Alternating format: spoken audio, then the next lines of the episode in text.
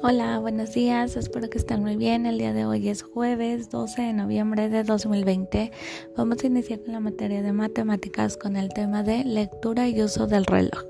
Seguimos con el mismo tema, pero ahora lo que vamos a hacer es con apoyo de un familiar, vamos a escribir la hora digital debajo de cada reloj. En caso de que tu cuadernillo no tenga relieve, lo que podemos hacer es con apoyo de un reloj de FOMI, podemos ir poniendo la hora que, que, tu mami o tu papi te apoya a poner la hora que viene en el cuadernillo y tú identifiques qué hora es y lo escribes. Cualquier duda que tengas recuerda que me puedes decir y yo con mucho gusto te apoyo.